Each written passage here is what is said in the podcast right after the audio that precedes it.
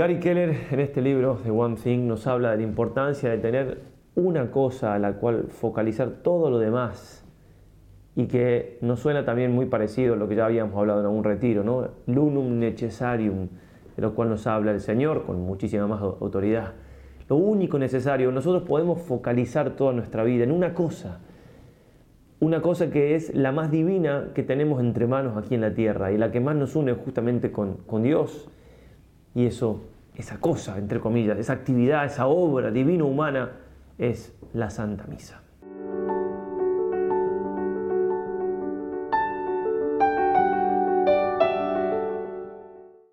Queridos hermanos, lo prometido es deuda. Después de los ejercicios había hablado de que en esta quinta semana, en este, lo que sigue los ejercicios, íbamos a tratar sobre la Santa Misa. Finalmente hice un video solamente, que es este que está aquí, hablando de cómo la misa es un sacrificio y demás. Pues bien, quedé que iba a ir hablando de toda la misa, la preparación y bueno, entonces Dios mediante antes de fin de año ya iremos terminando, será aquí hasta fin de año, con todas las partes de la misa y, y comenzamos ahora por la preparación remota. ¿Cómo debemos prepararnos nosotros para participar del santo sacrificio de la misa, siendo la misa algo tan grande? Se distingue, por ejemplo, en la vida de San Ignacio tres tiempos de preparación de la misa. El primero comienza en el momento mismo de levantarse. Recordemos que la misa era la mañana. Algunos días, por ejemplo, en que se sentía enfermo, se preparaba directamente en la cama. El segundo tiempo lo forma un rato de oración reposada antes de la misa, lo que él llama la oración preparatoria. El tercero, mientras se dirige a la capilla para revestirse. Nosotros vamos a hablar entonces, si queremos acoplarlo a lo, de San Ignacio, en este tiempo remoto que él hacía ni bien se despertaba. Y en el caso nuestro, si la misa es a la tarde, puede ser bastante antes o puede ser en definitiva en cualquier momento del día, porque es remoto, es algo que yo voy haciendo para poder llegar a la misa de la mejor manera. ¿Y por qué? Porque la misa es algo tan importante, tan grande. No podemos entender la grandeza de la misa y por eso nunca vamos a dedicar demasiado tiempo para prepararnos para participar del santo sacrificio. Si estar en la misa es estar en el Calvario con el Señor, con su Santa Madre. Decía el Papa Benedicto XVI hablando del santo cura de Ars, mutatis mutandis se puede aplicar eso también a todos nosotros, a los laicos también. Todas las, las, obras buenas juntas no son comparables al sacrificio de la misa, eso obviamente es para todos, porque son obras de hombres, mientras la Santa Misa es obra de Dios. Eso, Papa Benedicto XVI citándolo al cura de Ars. Y sigue el Papa. Estaba convencido de que todo el fervor en la vida de un sacerdote dependía de la misa. Decía el cura de Ars, la causa de la relajación del sacerdote es que descuida la misa. Dios mío, qué pena el sacerdote que celebra como si estuviese haciendo algo ordinario. Siempre, sigue el Papa, que celebraba tenía la costumbre de ofrecer también la propia vida como sacrificio. ¿Cómo aprovecha, decía él, a un sacerdote ofrecerse a Dios en, el sacrificio, en sacrificio todas las mañanas? Repito, cambiando lo que hay que cambiar es para todos. Como un laico participe de la misa, así va a ser su vida, así va a ser su semana, así va a ser de fervoroso o de tibio su contacto, su encuentro con Dios y con los demás. Decía el Padre Pío, la misa es infinita como Jesús Pregúntenle a un ángel lo que es la misa y él les contestará, en verdad yo entiendo lo que es y por qué se ofrece, mas sin embargo no puedo entender cuánto valor tiene. Un ángel, mil ángeles, todo el cielo, dice el Padre Pío, saben esto y piensan así. Por eso tenemos que buscar de participar cada vez mejor de la Santa Misa. En esto va esta preparación. ¿eh? Pero si no entendemos la grandeza de la misa, y cómo es tan importante participar de la mejor manera, no vamos a entender por qué tenemos que prepararnos. Por eso hablo un poco más de esta participación, hablo un poco más de lo, que implica para nosotros el dirigirnos a la misa, a qué nos vamos a dirigir y después, sí, algunas recomendaciones prácticas de cómo podemos prepararnos remotamente. En este caso, el próximo video, Dios mediante, va a ser entonces la eh, preparación próxima, es decir, el rato antes de la misa directamente. Dice San Juan Pablo II en la carta Dominici Chene, la participación de todos los bautizados en el único sacerdocio de Jesucristo es la clave para comprender la exhortación del, del concilio a la participación plena, consciente y activa en las celebraciones litúrgicas. El concilio pide eso, participar plena, consciente y activamente. ¿Cómo entiendo esto? Dice el Papa. Lo puedo entender si comprendo que por el bautismo todos tenemos un sacerdocio común que nos capacita, nos habilita para ofrecer a Cristo y a ofrecernos con Cristo al Padre en cada Santa Misa. También en el mismo documento, la participación activa no excluye la pasividad activa del silencio. En participación activa hay una participación activa del silencio. En los silencios estoy activo en la misa. La quietud, la escucha, todo eso es activo. No estoy durmiendo en la misa. En realidad la exige. Los fieles no son pasivos, por ejemplo, cuando escuchan las lecturas o la humilía, o cuando siguen las oraciones del celebrante y los cantos y la música de la liturgia. Estas son expresiones de silencio y quietud, pero también a su modo son muy activas. En una cultura que no favorece ni fomenta la quietud meditativa, el arte de la escucha interior se aprende con mayor dificultad. Hay que aprender a estar activos también en esos momentos de la misa donde parece que no hago nada, porque no hago ningún gesto físico, porque no digo nada, porque, bien, tengo que estar activo porque es el momento más importante de mi día, el momento más importante de mi semana, si voy a misa semanalmente. Nuestro fundador, el padre Vuela, en un libro que no, llegó hasta donde entiendo, porque por, quizá hubo una versión y yo no me enteré, una versión final, pero en la versión que yo tengo se llama Ars Participandi, o sea, el arte de participar de la misa. No lo llegó a terminar del todo, pero lo que ha dejado nos, nos sirve muchísimo. Dice el participación, ¿eh? con signo de admiración, se aprende la participación de la Santa Misa participando en la misma. Es la mejor escuela, por eso se debe fomentar. Pone algunos documentos donde se habla de este fomentar la participación en la misa. Y cita a Cipriano Vaganini, Bagallini, perdón, quien afirma justamente la constitución del Concilio Vaticano II, la Sacrosantum Concilium, insiste repetidamente sobre este concepto de participación plena como meta, tanto de la pastoral litúrgica cuanto de la misma reforma litúrgica, siendo como una letanía, dice el padre Abuela, de la participación. Y dice, aparecen 38 veces la palabra participar en este documento Sacrosantum Concilium, ¿eh? que es sobre la liturgia.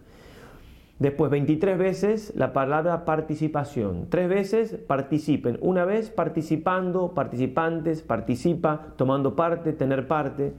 En total, incluyendo las derivadas, aparecen unas 71 veces en esta constitución dogmática Sacrosantum Concilium. Sí, entonces, ¿Qué quiere decir el concilio con esto? Que tengo que poner eh, de mi parte todo lo que pueda para participar, para tomar parte, para hacerme parte, para formar parte del santo sacrificio de la misa. Y en este sentido entonces de todo lo que estamos tratando de hacer, para que participemos mejor de este gran regalo del Señor. Y la participación debe ser, en este caso voy a hablar de la participación plena y la participación activa perdón, consciente. La activa la dejamos para después para no hacer tan largo este video y en el próximo cuando hable de la, de la preparación remota hablaré, hablaré de otras notas de esta participación. ¿eh? Hablo de cómo hay que participar de la misa y me dedico a una parte, en este caso preparación remota. Después cómo hay que participar eh, y hablamos preparación próxima, así, ¿no? Como yendo a la misa y volviendo a una parte que es anterior. En estos dos primeros videos que quedan, después hablaremos ya de las partes de la misa y siempre alguna cosa general de la Santa Misa para ir enamorándonos más, en definitiva, de este grandísimo misterio, de este gran regalo que Dios nos ha dejado. Participación plena entonces es cuando se da un en grado eminente y total, no parcial. Va a decir así la Sacrosantum Concilium que leo y voy comentando. La Santa Madre Iglesia desea ardientemente que se lleve a todos los fieles aquella participación plena, consciente y activa en las celebraciones litúrgicas que exige la naturaleza de la liturgia misma y a la cual tiene derecho y obligación en virtud del bautismo el pueblo cristiano. ¿Sí? Derecho y obligación de participar así de la misa. El pueblo cristiano que es, citando San Pedro, linaje escogido, sacerdocio real, nación santa, pueblo adquirido.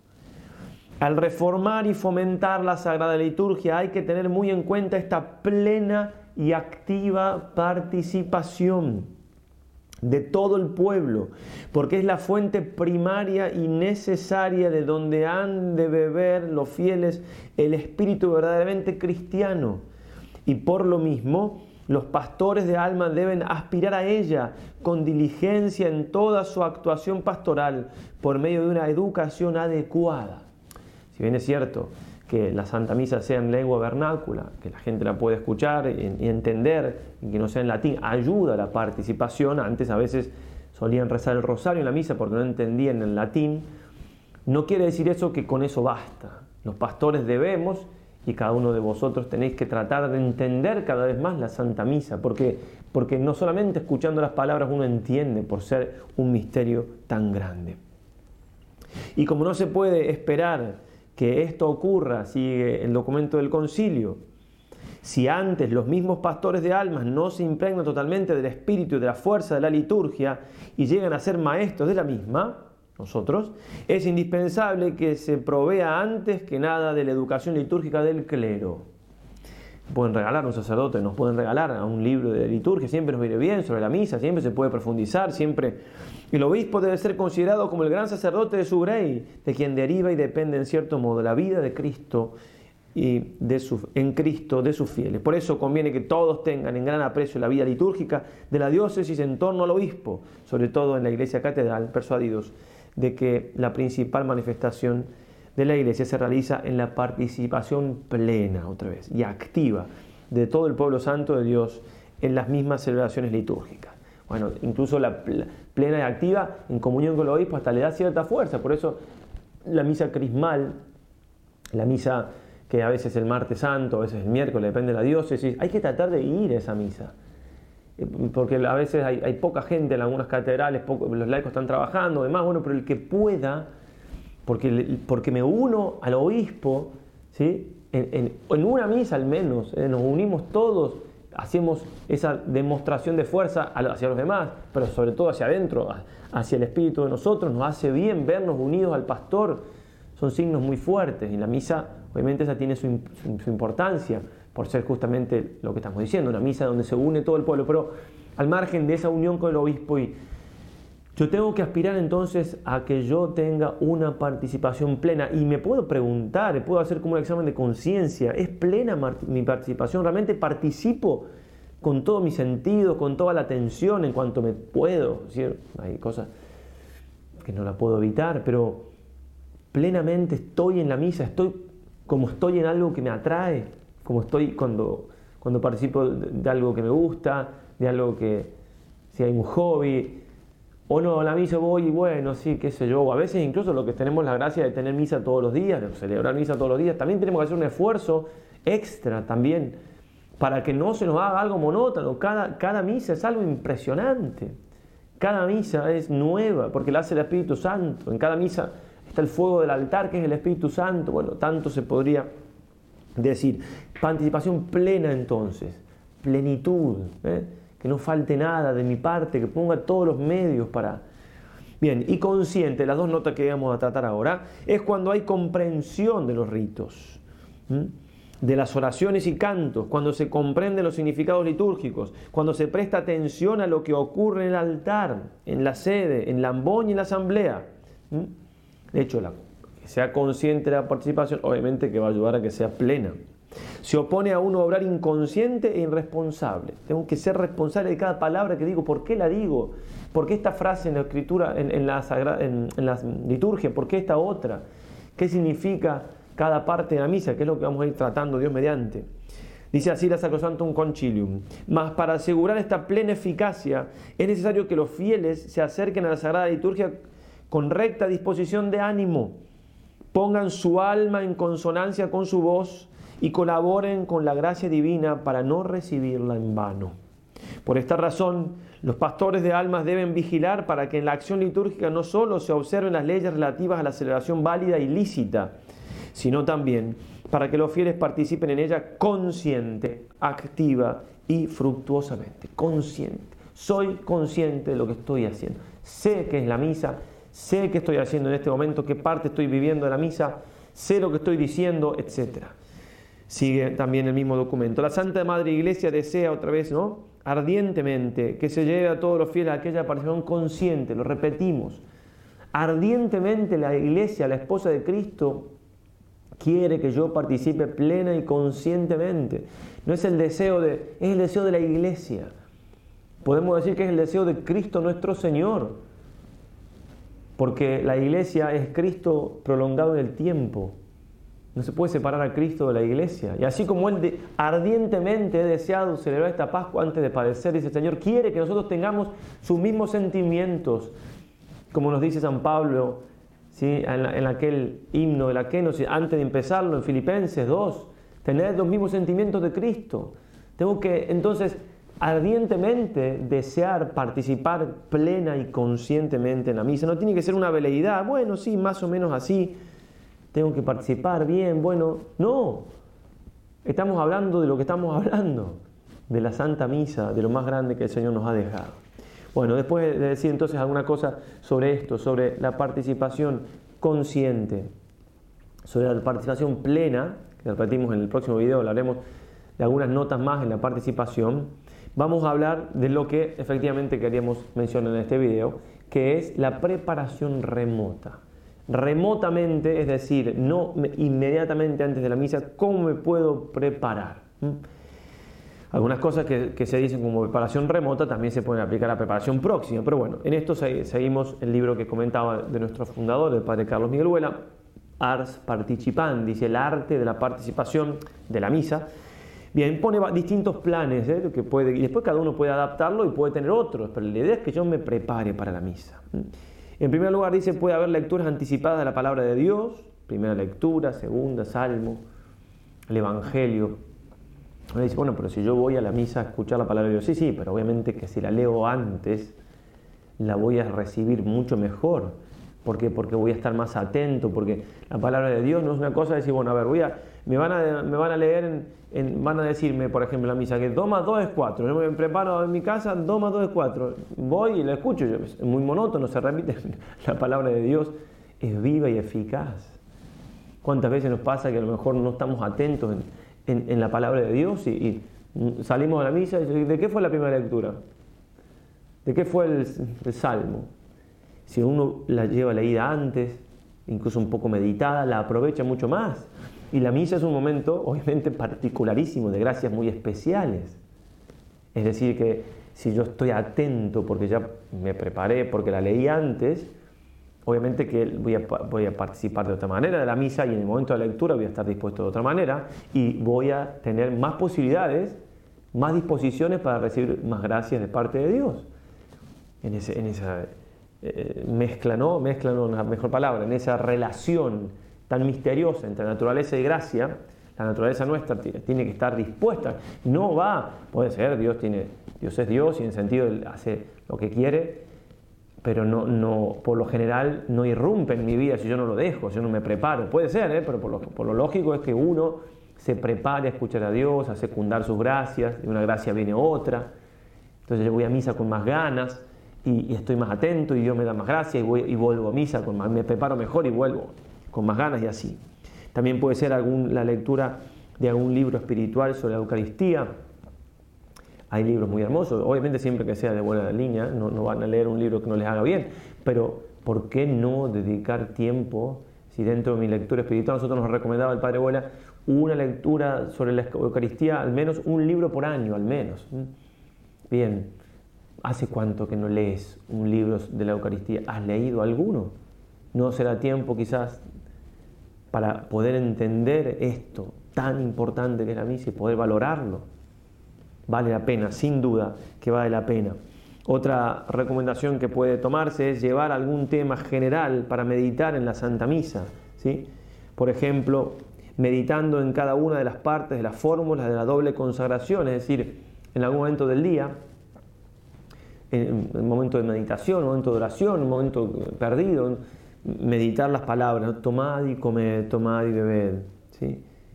porque son, son, palabras, quizás las palabras, uno dice, bueno, palabras así el hombre puede decir muchas palabras, ¿no? pero palabras que son siempre iguales y mandadas por alguien, o simplemente palabras que son siempre iguales y que se dicen no espontáneamente, deben ser las palabras más repetidas de toda la historia de la humanidad, en todos los idiomas. Tomad y comed, esto es mi cuerpo. Tomad y bebed, esta es mi sangre. No, no acostumbrarnos a esas palabras, meditarlas, a ver que hay mucho contenido ahí. Y yo, y yo me tengo que hacer parte de eso, ¿no? Parte, pues se te entrega por mí, pero yo tengo que hacerme parte de ese, ese sacrificio. Tomad y comed. Esto es mi cuerpo. Esto, ¿qué es esto? Que ya en ese momento ya no es más el pan, es cuerpo, mi cuerpo, cuerpo, sangre, alma y divinidad del Señor cuerpo entregado, lo mismo con la sangre, sangre derramada. Bueno, son palabras, son cosas que uno dice, bueno, a ver, sí, ya las sabemos, las hemos escuchado muchas veces, pero son muy fuertes, muy fuertes, porque me están evocando una realidad viva, actual. El Señor está haciendo una vez más, rehaciendo, rememorando, actualizando el mismo sacrificio de la cruz por el cual se entregó por mí al Padre. Y, lo puedo vivir a veces tan... ¿no? Entonces, meditar esas palabras, hacer esto en conmemoración mía, también se puede meditar. ¿Qué me está pidiendo el Señor? ¿Qué le está pidiendo no solamente a los apóstoles directamente, sino a todo el pueblo cristiano, a todo el pueblo católico? En nombre, voy a, misa en nombre del Señor porque Él lo pidió. Bien, también el, el Padre Buela nos, nos recomienda, por ejemplo, meditar los fines de la misa. La misa tiene cuatro fines, como toda la oración, ¿no? Y entonces puedo meditar como preparación remota los, cuatro fines, primero uno, después otro, incluso puedo dividir por días de la semana, o puedo hacer una semana meditar una cosa. primero saber cuáles son esos cuatro fines, ¿no? Fin latréutico, de adoración. Yo voy a misa a adorar a Dios. Adoro a Dios Todopoderoso en la misa. A eso voy, es un acto hermosísimo. Me uno con su Hijo encarnado en ese acto de adoración.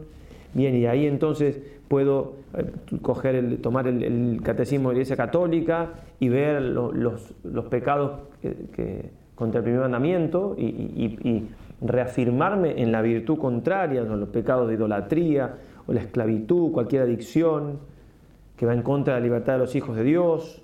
Bueno, en fin, uno puede en este sentido hacer fuerza en, lo que más vea que está fallando para prepararme mejor para la misa. Entonces, el fin latréutico, de adoración, el fin propiciatorio, el fin eucarístico y el fin impetratorio. ¿eh? El fin propiciatorio es que yo voy a misa a pedir perdón por mis pecados. Y eso también lo puedo meditar. Yo voy a ofrecer la sangre de Cristo porque se ofreció por mí, y a veces se me pasa el momento ese del pedir perdón en la misa como si nada, no, no le doy. No lo aprovecho, no pido perdón de verdad, sino que repito una fórmula y no, no la estoy viviendo, ¿no? Bueno, todo lo que implica. Si yo lo quisiera unir esto, lo puedo unir a lo que acabo de decir recién, la, la con, lo, puedo unir con, la primera, con el principio fundamento de los ejercicios, el hombre creado para Dios. El propiciatorio lo puedo unir con la primera semana de los ejercicios, donde pedimos perdón por nuestros pecados. Y después el fin eucarístico, también puedo meditar. La Eucaristía significa acción de gracias. También voy a misa a darle gracias a Dios. Y tan importante también es este aspecto que toma su nombre, uno de los nombres de la misa, lo toma de allí. Y una parte del canon, ¿no? Justo y necesario, dar gracias, darte gracias siempre y en todo lugar, dar gracias. Voy a misa a darle gracias a Dios, por lo bueno y por lo malo. Más vale un gracias, a San Francisco de Sales, ¿no? En adversidad que seis mil en la prosperidad. Gracias, dar gracias. Voy a la misa aquí a darle gracias a Dios. Con su Hijo, por, su Hijo, en su Hijo, con su Hijo, con Él y en Él, por Él. Agradecerle todo, agradecerle su Hijo, agradecerle su gloria, como decimos también en, el Gloria. Te damos gracias por tu inmensa gloria.